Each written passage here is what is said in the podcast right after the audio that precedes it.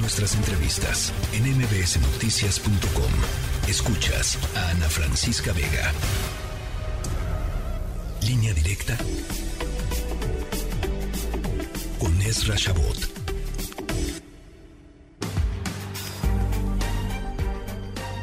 Pues dicen que no son precampañas, mi querido Ezra, pero está difícil no verle cara de precampaña, la verdad.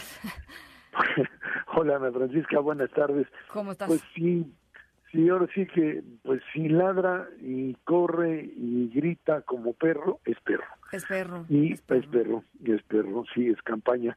Es campaña, lo que sucede es que, pues otra vez hay que remontarse a la historia, parece uno así académico tradicional, pero hay que recordar que este pleito con respecto a las pre pre pre campañas pues está desde el 2000 cuando Vicente Fox hacía campaña como gobernador 98 99 hacía campaña y después cuando eh, pues eh, López Obrador se quejaba en el 2006 de que pues eh, lo acusaban a él de que era un peligro para México y que había que callar a Vicente Fox y toda esta serie finalmente de legislaciones que eh, fueron armando en el terreno electoral para limitar la acción electoral. En otro lugar, en otro nivel, no parecería que no tendría ninguna importancia pues, que empiecen las campañas cuando quieren empezarlas, total, pues, si es su gusto, si tienen los recursos, pues que lo hagan. El problema aquí radica en que se están utilizando pues, recursos que no sabemos de dónde vienen. Ese es el punto central de todo esto. O sea, los que se han soltado abiertamente a hacer campañas son lo que podríamos llamar los candidatos del Estado. Marcelo, Monreal, aunque bueno, ese es un estado, ese es otro estado, pero bueno, eh, es Monreal, es Claudia, es Adán Augusto, y bueno, pues están ahí en una campaña anticipada desatada por órdenes del propio presidente de la República. Y es a partir finalmente de esa eh, anticipación con la que el presidente echó a andar la carrera presidencial que estos eh, estas figuras pues, comenzaron a armar su estructura paralela. O sea, es Morena por un lado y por el otro lado mi eh, modelo de campaña que cuesta un chorro de dinero porque cuesta muchísimo y que, bueno, pues la armo en función de recursos que no sabemos bien a bien cómo operan. Y es ahí donde el Instituto Nacional Electoral pues tiene de dos sopas, o hacerse de la vista gorda y decir, yo eso no lo veo, o meter la cuchara y decir, a ver, aquí hay una ley que todavía funciona, o creemos que funciona, y que dice que esto no se puede hacer, que no puedes estar promoviendo tu imagen, que así lo dice la ley que aprobaron. No es el INE, señor presidente, no es el INE que se le ocurrió que tiene que estar persiguiendo candidatos de Morena, no es el INE el que está callándole la boca, el que le está cerrando la boca a Claudia Sheinbaum y tratando de evitar que hable. Es finalmente una legislación que en 2006 se echó a andar precisamente por lo que se decía con respecto a la intervención de eh, pues eh, los eh, los presidentes o los políticos en el poder tenían la capacidad de incidir en los resultados electorales. Y bueno, pues ahí es donde finalmente Ana Francisca estamos atorados porque hoy hay una campaña contra el INE como si se tratara finalmente de aquellos dicen que le quieren arrebatar, que quieren callarnos. La propia Claudia Sheinbaum asume y dice, está bien, me callo, pero ahí les va, antidemócratas y conservadores, me quieren callar. A ver, aquí parece que hay básicamente dos opciones y eso es lo que me parece todavía más peligroso. Y es, o gano la elección a pesar del INE o desconozco la elección porque no reconozco al INE como actor como organizador, como árbitro de la campaña, y eso es lo más peligroso de todo.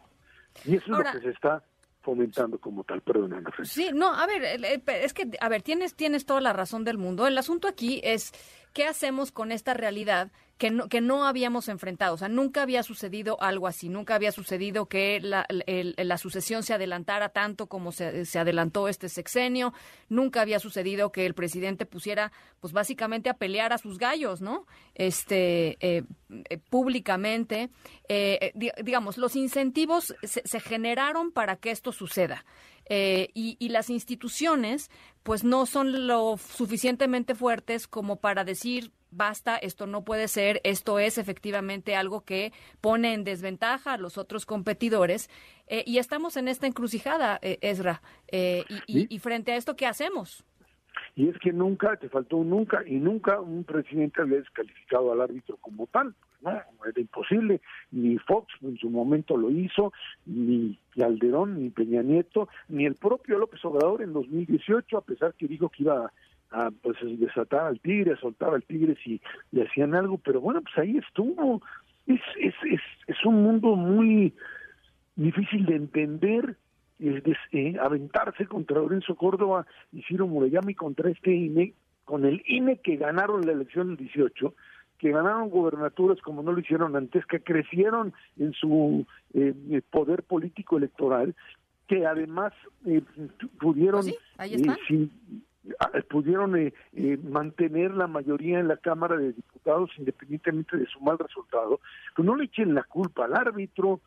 Y creo que en ese sentido el problema ahora radica en que en Morena es donde parece ser que le están o están tratando de eh, competir en función ya no de las reglas que la ley impone, porque pues parece que no le hacen caso, pero de un nivel de confrontación que tarde o temprano, y ese es el otro elemento fundamental que hay que analizar, eh, que van a dejar de hacerle caso al, a López Obrador. O sea, yo no veo un escenario en donde finalmente, eh, si la agraciada con el voto presidencial es Claudia Sheinbaum, Marcelo Ebrard diga, bueno, pues sí perdí y ahora sí todos con Claudia y Claudia es la buena, que Dan Augusto Vega haga lo mismo, probablemente él sí, o que un Ricardo Monreal bueno, pero a ver, Ezra, vienen de un vienen de un partido que terminó galvanizándose por los grupos.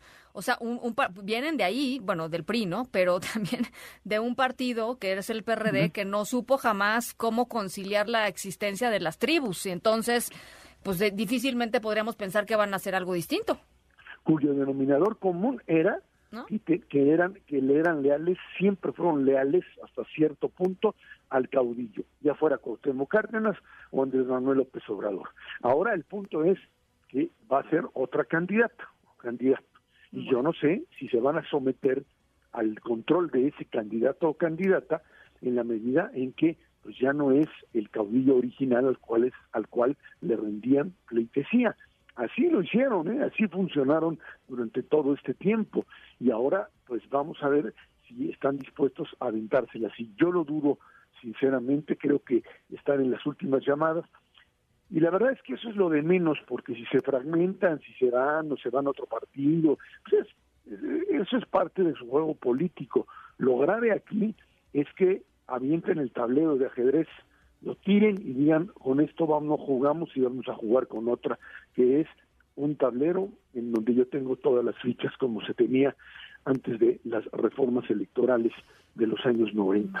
Y eso es lo más grave que puede suceder, porque parecería ser que por lo menos de aquí al mes de abril, donde intentarán controlar el INE de una u otra forma, pues la idea es muy clara, no hacerle caso y convertir al propio Instituto Nacional Electoral en el malo, en el en el, en el eh, digamos, el villano, el, villano de, la historia. el, el, villano y el que comete, digamos, las irregularidades y que forza la forza las fuerza las eh, las eh, la maquinaria electoral para tratar de evitar que el poder en manos de un partido o de una sola persona pueda funcionar. Por eso es ese ese enojo porque no están acostumbrados a que se les aplique la ley. Nunca lo estuvieron, nunca estuvieron, o nunca estuvo López Obrador aceptando. La ley se aplica cuando yo gano y no cuando yo pierdo. Y desgraciadamente para su propio interés, pues este país todavía tiene un poquito de Estado de Derecho y esperemos que no lo, lo perdamos, por lo menos no en el corto plazo. Bueno, pues pero ellos en, pero ellos en precampaña, o sea, Marcelo va a ir a los 300 distritos, ya lo anunció. Eh, la jefa de gobierno pues está en ello, ¿no? Desde hace ya semanas. Eh, pues ahí están, y el, INE no puede hacer, no, que no le echen la culpa al INE, el INE no puede hacer absolutamente nada, puede aventar hasta donde puede la maquinaria, además en, un, en, un, momento de transición en donde están a tres meses de dejar el, la, la presidencia, hará lo que pueda hacer Córdoba como tal y después pues pues ahora sí que salves el que pueda en un barco en donde el que tiene el timón en la mano está dispuesto a, a pues llevarse llevarse el barco a la deriva con tal de no dejar que otro tome el timón en su mano, Francisca. Bueno, pues eh, estamos por averiguar cuál, es, cuál será el desenlace, digamos, de esto eh, y, quién termina eh, más raspado, porque de que van a terminar raspados, este, algunos seguramente, de eso, de eso no nos escapamos, mi querido Ezra. Te mando un abrazo. Gracias, igualmente buena semana a todos. Muy buen arranque de semana. La tercera de MBS Noticias.